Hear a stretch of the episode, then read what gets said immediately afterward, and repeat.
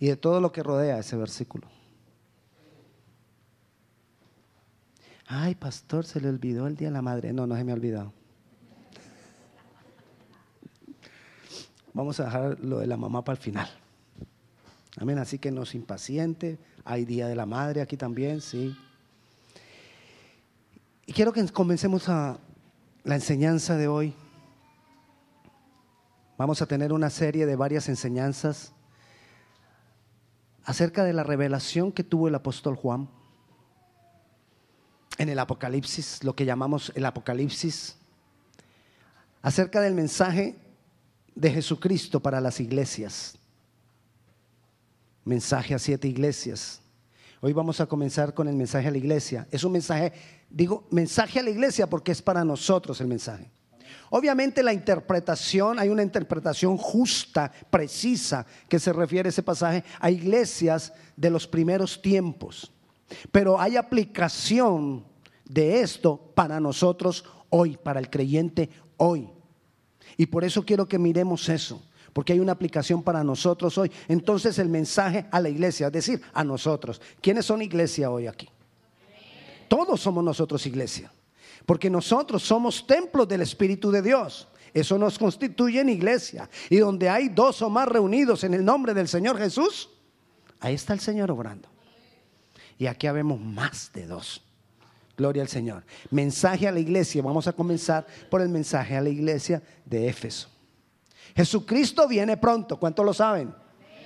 Jesucristo viene pronto y debemos estar inquietos por eso porque su venida es inminente. Inminente es que es lo que sigue.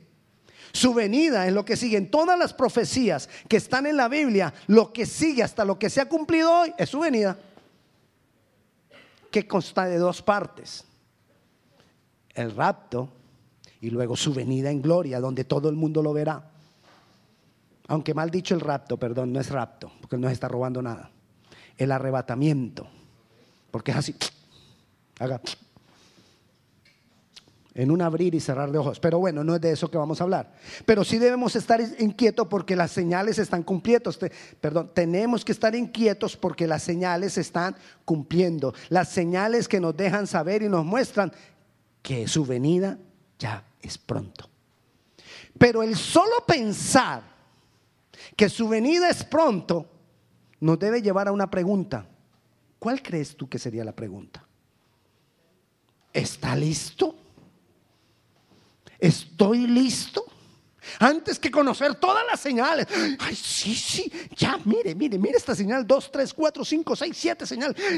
Pero la pregunta que, en lo que tenemos que concluir al final de saber de que si es pronto es, ¿estoy listo?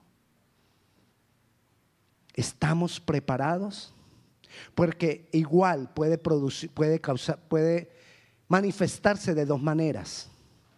O el Señor viene y se manifiesta en medio de nosotros, o uno se muere. Y para cualquiera de las dos situaciones, la pregunta es la misma. ¿Cuál? ¿Estás listo? ¿Estás preparado? ¿Quién tiene la vida comprada? ¿Quién está seguro que mañana va a abrir los ojos? Nadie. Ay, pastor, yo estoy muy joven. Sí, yo he conocido jóvenes que se mueren.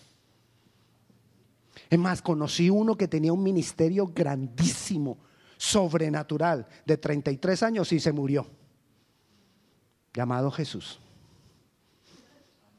Y se murió de 33 años. Y era Jesús.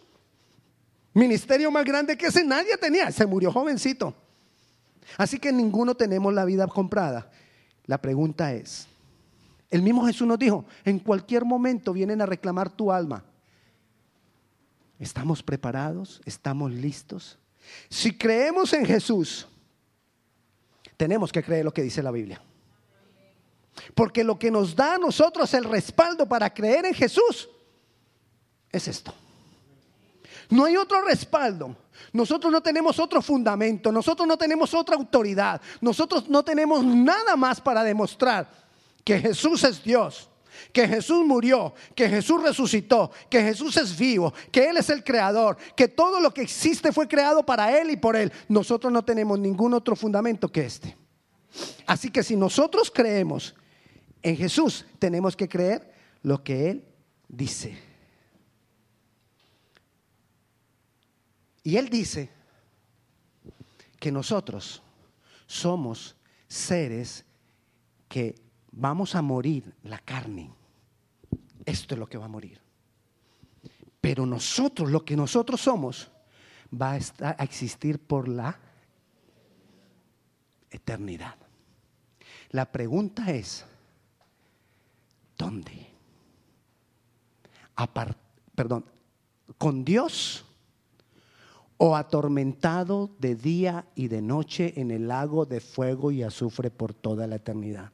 No hay más opción. La pregunta es, ¿dónde de estos dos lugares, dónde de estas dos opciones voy a estar Dios? Supongamos, yo estoy seguro que yo voy a estar con Dios. ¿Tú? Gloria a Dios, hermana. Vamos cuatro. Yo creí, yo dije, me voy a ir solo. No, vamos cuatro. Segunda oportunidad. Yo estoy seguro que yo me voy a ir a estar toda la eternidad con Dios. ¿Tú? Ok. Pero entonces nosotros nos vamos para allá con el Señor. Y así haya gracia, así Jesús haya muerto por nuestros pecados, así el Señor sea nuestro Salvador, vamos a tener que dar cuenta a Dios de todo lo que hemos hecho. Y dice la Biblia que vas a recibir recompensa o vas a recibir pérdida, estando en la presencia de Dios, siendo hijo de Dios. Es decir, va a haber una demanda sobre nosotros. ¿Qué hiciste? Por eso volvemos a la primera pregunta. ¿Recuerda cuál fue la primera pregunta? ¿Estás listo? Porque Él me va a preguntar, sea que me muera esta noche o sea que yo esté en el momento del arrebatamiento, de igual manera voy a llegar un momento donde voy a estar en la presencia de Él y Él me va a preguntar, ¿qué hiciste? Dice la palabra del Señor, más adelante vamos a leer ese versículo, que la palabra del Señor dice que la obra de cada uno será probada y la obra de cada uno será manifiesta, como por el fuego será probada, dice la palabra. Y está hablando a los hijos de Dios, estaba hablando a los cristianos. Entonces, ¿estamos listos? Puede venir el Señor en cualquier momento. Yo no sé si usted ha visto videos que ahorita están sacando en, internet, por, los ponen por Facebook, donde el predicador está predicando y de un momento a otro se medio apagaron las luces y la Biblia cayó al suelo y la mayoría se fueron. Pero unos cuantos se quedaron. Mejor ni le sigo contando el video para que no se asuste. Otro día lo asusto. Vayamos a Apocalipsis capítulo 2. El mensaje a la iglesia. Apocalipsis capítulo 2. Si usted quiere irse adelantando para lo que vamos a estar hablando en estos días, puede leerse todo el capítulo 2 y todo el capítulo 3 de Apocalipsis. Capítulo 2 dice así. Escribe el ángel de la iglesia en Éfeso, al que tiene las siete estrellas en su diestra, al que anda en medio de, de los siete candeleros de oro, dice esto. Aquí es lo que él viene a decirnos a nosotros el mensaje yo conozco tus obras, tu arduo trabajo y paciencia, que no puedes soportar a los malos y has probado a los que se dicen ser apóstolos y no lo son, y los has hallado mentiroso, mentirosos, y has sufrido y has tenido paciencia y has trabajado arduamente por amor de mi nombre y no has desmañado. Pero tengo contra ti que has dejado tu primer amor. Estos cuatro versículos que hemos leído nos muestran que Jesucristo está muy interesado en lo que tú y yo hemos hecho. Él no lo ignora. Él le da valor a nuestras obras. Sí es verdad, nosotros no somos salvos por obras, eso es verdad. Pero Jesucristo ahí no está preocupado por la salvación porque la salvación la proveyó Él. No es trabajo nuestro. Solo el único valor nuestro fue recibirla, creerla y recibirla, no más. Así que por eso él ahí está preocupado y nos está exhortando. Es no a que si tú tienes la salvación o no, porque esa, yo ya lo hice, si él no la quiere tener es su problema. Pero lo que nos está diciendo es cómo ha sido tu vida mientras estuviste aquí en el cuerpo. ¿Cómo ha sido esa vida? Nos está mostrando ese, eh, eh, que a Él le interesa, Él está interesado en eso. En si tú estás listo, en lo que hemos hecho para el reino, para su reino, no para el mío, no para el tuyo. Esta iglesia vemos ahí un elogio. Ahí hay un elogio de Jesús para ellos. Dice, yo conozco tus obras, tu arduo trabajo y paciencia. Que has soportado, que has sufrido. Yo conozco tus obras, que te has esforzado por el reino. Jesús los está elogiando. La pregunta es, ¿tú y yo podríamos recibir ese mismo elogio? Esa es la pregunta. Mi trabajo en el Señor ha sido arduo. Mi trabajo en el Señor por el reino ha sido de sembrar y ser paciente para ver que Él va a obrar aquello que hemos trabajado para el reino. ¿O estamos contemplándonos a nosotros mismos? ¿Sabes cómo nos podemos dar cuenta? Pensemos en tus oraciones. ¿Por quién tú oras? Ahí te puedes dar cuenta mucho de tus intereses. Oramos mucho, mucho, mucho quizás por nuestro hogar, por nuestra familia, por nuestra casa y por los que conocemos. Yo no te estoy hablando a ti únicamente, estoy hablándome a mí también. ¿Me entiendes? Porque tenemos que revisarlo en nosotros. Dice uno de los elogios, que sabe cuál fue otro de los elogios que Dios le dio a esa iglesia de Éfeso? Le dijo, Jesús le dio, le dijo Jesús, has probado a los que se dicen ser apóstoles y no lo son y los has hallado mentirosos. Es decir, la iglesia de Éfeso no comía entero. Venía mucha gente a decir, mira, yo soy el apóstol, casi querubín, fulano de tal, casi arcángel, porque ya, ya los apóstoles ya casi tocan, están ahí casi a los los, querubines tienen seis alas. Los apóstoles como que tienen cuatro, no sé. No tengo nada contra los apóstoles. Pero hay algunos que se dicen ser apóstoles y no lo son. Hay algunos que se dicen ser profetas y no lo son. Y la iglesia de Éfeso no tragaba entero. Lo descubría. Tenía discernimiento.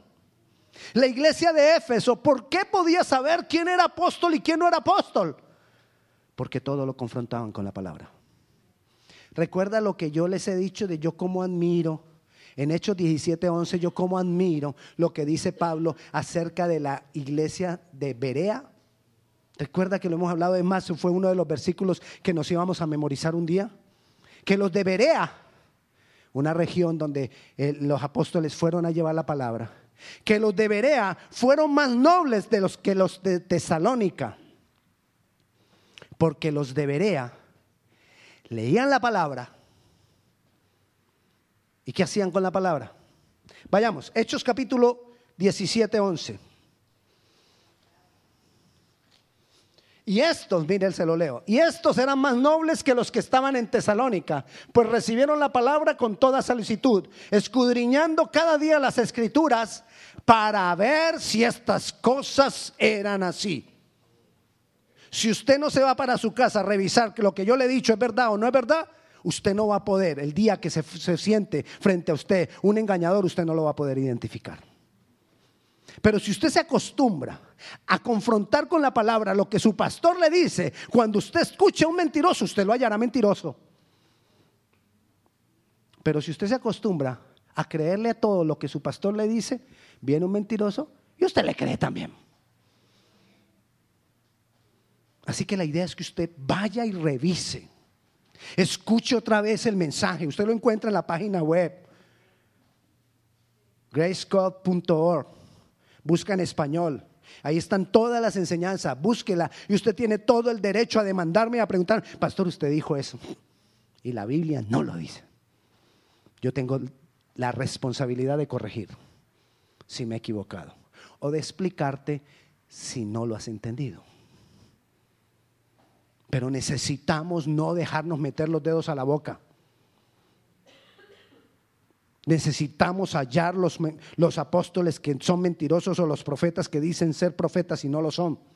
Un profeta no es aquel que está diciéndote profecías, eso no lo hace profeta. ¿Ok? No, no se asuste. Esta iglesia fue elogiada por Jesús porque no desmayó la iglesia de Éfeso. Allá, volviendo otra vez a Apocalipsis, allá donde comenzamos en Apocalipsis capítulo 2, donde estamos leyendo y dice, has sufrido y has tenido paciencia y has trabajado arduamente por amor de mi nombre y no has desmayado. Uno se cansa a veces. Yo sé que hay momentos en que tú te puedes cansar. Si es que has estado trabajando arduamente por el reino, tú te puedes cansar. El elogio de Jesús para esta iglesia es, no desmayaste te cansaste pero no desmayaste. Tengo eso, le doy valor a eso, era lo que Jesús les estaba diciendo.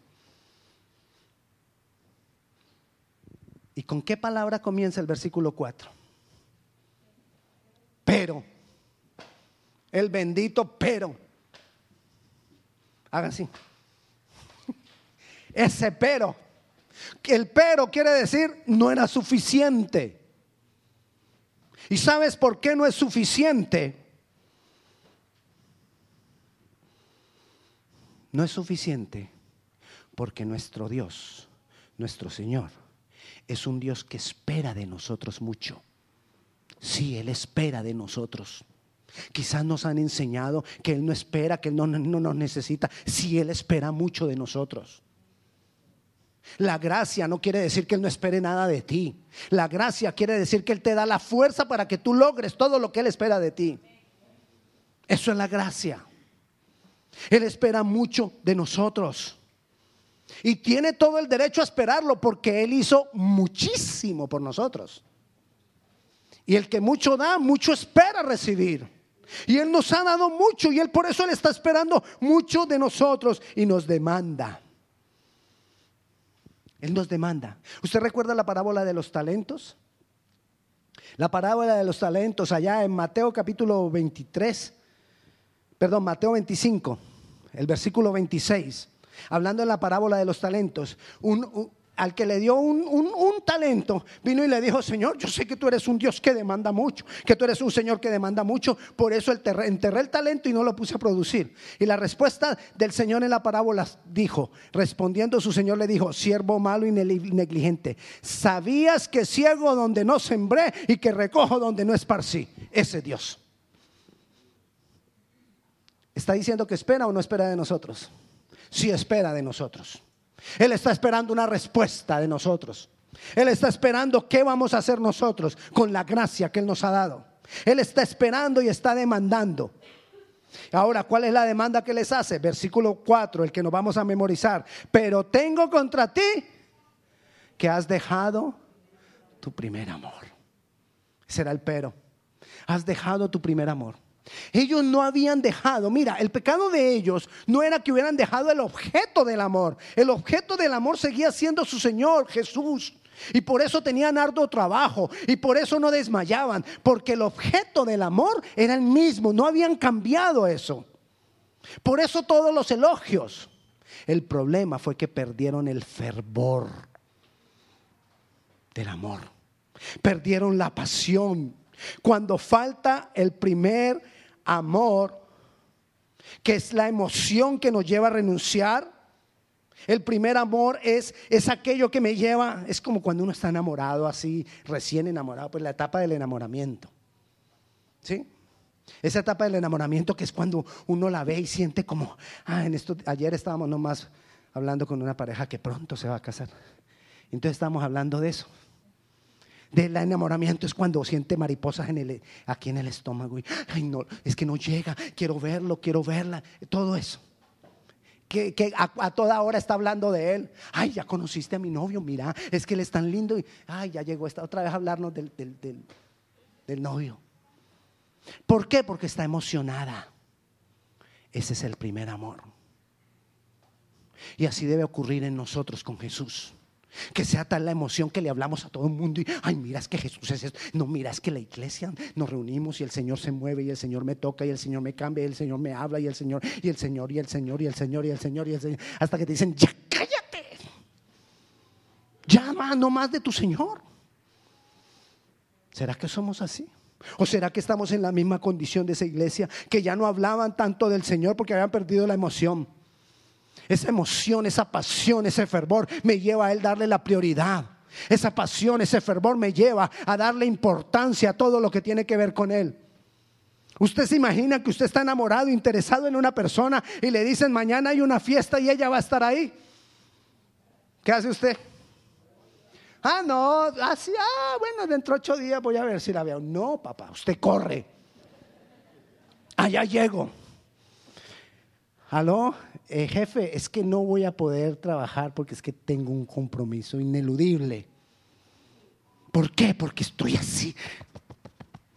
Eso me debe pasar con Jesús y las cosas de Dios. Pero a veces las cosas de la iglesia no nos importan. No tienen prioridad. Y yo me pongo a pensar, ¿qué pensará Jesús? ¿Qué pensará Jesús?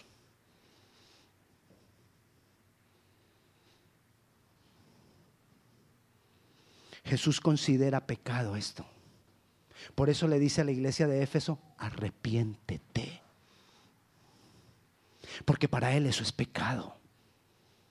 Arrepiéntete cuando no te importan mis cosas. Arrepiéntete cuando no le das el primer lugar a lo mío, cuando tratas lo mío con indiferencia. Porque cuando nosotros no tenemos el primer amor nos volvemos indiferentes y hasta perezosos para las cosas de Dios le dice a la iglesia de Éfeso, arrepiéntete, es decir, te debe doler esto que haces conmigo. El arrepentimiento trae tristeza. El verdadero arrepentimiento me hace sentir mal, me hace sentir incómodo. Arrepiéntete, siente dolor de no valorarme, de tratarme con indiferencia, lo que le está diciendo el Señor a la iglesia de Éfeso. Pero el diablo no se queda quieto. Mentiroso. Diablo mentiroso, sí, es un mentiroso, un engañador, un excelente disfrazador. Todo lo disfraza, todo nos lo disfraza para que nosotros caminemos en eso. Y entonces a la indiferencia para las cosas de Dios, ¿sabes cómo lo llama? Compasión. Ay, es que te hay que tener compasión con la gente. Ay, ¿saben también cómo lo llama? Tolerancia. Ay, es que hay que ser tolerantes los unos con los otros. Mentira del diablo. Porque esa tolerancia es la que me lleva a mí a la indiferencia en las cosas de Dios. Y poco a poco me va convenciendo, me, va convenciendo de que yo vaya cediéndole a mis enemigos espirituales. Y yo le voy cediendo. Necesitamos revisar nuestro primer amor, lo que tiene mayor importancia para mí, la emoción que me dan las cosas de Dios, las tengo que revisar. Yo nunca le voy a decir a un joven, no estudies en una universidad para agradar a Dios. No, porque necesitamos jóvenes en la universidad. Pero cuando yo estaba en la universidad, me interesé por las cosas de Dios. Y si tenía que matricular alguna materia sábado, no la matriculaba. Porque el sábado había un curso de evangelismo que a mí me interesaba. Y me atrasé, sí. Me demoré más en graduarme, sí. Porque yo quería, no, no que me quería perder las clases de evangelismo el sábado. Porque estaba en el primer amor. ¿Me entiende? Y me gradué, sí. Me demoré. Eso es otra cosa. Necesitamos volver a ese primer amor. Y para volver a ese primer amor, nosotros necesitamos relacionarnos más y más con el Espíritu Santo de Dios. Vayamos otra vez allá a Apocalipsis, versículo 7 de, de Apocalipsis capítulo 2. El que tiene oído, oiga lo que el Espíritu dice a las iglesias. Al que venciere, le daré a comer del árbol de la vida. Tú sabes quién es el árbol de la vida. El árbol de la vida es el mismo Jesús. Y al que venciere, al que se mantuviere con todos estos elogios y no tuviera el pero de haber dejado el primer amor, a ese le daré la recompensa que Dios tiene reservada para los que vencen. Le daré del árbol de la vida. Pero no hay otra forma de lograr estar en ese primer amor si nosotros mismos no nos alimentamos del mismo árbol de vida, que es Jesús. Necesitamos alimentarnos de Jesús. Usted recuerda en Edén, en Edén habían árboles. Eh, Jesús puso, perdón, Dios puso árboles. Dice que había árboles frutales. Dice que había el árbol del conocimiento del bien y del mal y que había el árbol de la vida. Y le dijo a los hombres, y le dijo al hombre, no comas del árbol del conocimiento del bien y del mal. O sea que quedaban dos tipos de árboles de cuál comer. ¿Cuáles? El árboles frutales, porque alimentaban la carne, y el árbol de la vida, porque alimentan el espíritu.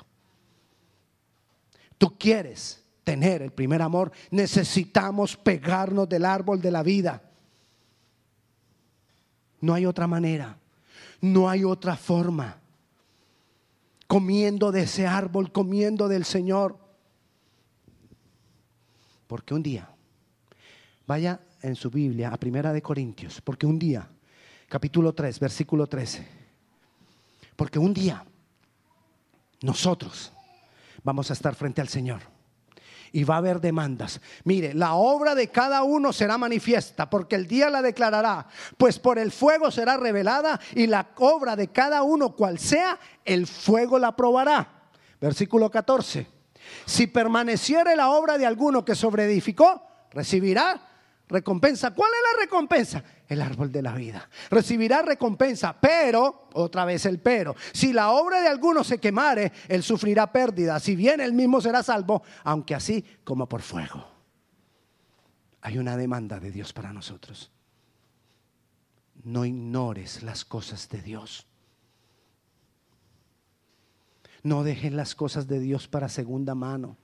Si me queda tiempo, si puedo no dejes de orar, no dejes de leer la Biblia. Tú necesitas leer la Biblia todos los días. Yo necesito leer la Biblia todos los días. Yo necesito orar todos los días. Yo necesito estar con mi Señor pegado del árbol de la vida todos los días. Tú necesitas trabajar y vas a trabajar ocho horas, diez horas, doce horas. Tú necesitas comer y comemos tres, cuatro, cinco, seis veces al día. Pastor, seis veces al día, sí, porque es que no te estoy contando los, pedacitos, los snacks entre comida y comida. Normalmente son tres, pero comemos cuatro, cinco, seis veces. Y la oración. Y la lectura de la palabra. ¿Dónde queda? No hay primer amor si no nos alimentamos del árbol de la vida. Amén. ¿A qué te invito hoy yo? A que volvamos al primer amor.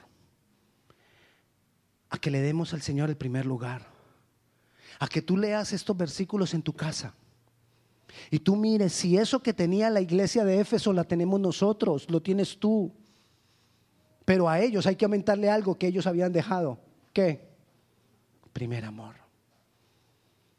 No es que amemos o no amemos a Jesús, eso no es lo que está en juego, porque ellos amaban a Jesús. Es la pasión cuando amo a Jesús. Es el fervor cuando amo a Jesús. Es la emoción cuando amo a Jesús. Pastor, ¿y es que a Jesús sí le gusta que uno sea eh, eh, emocionado? Sí le gusta.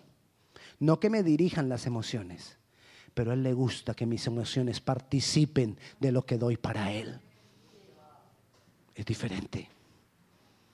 Hay que darle más al Señor.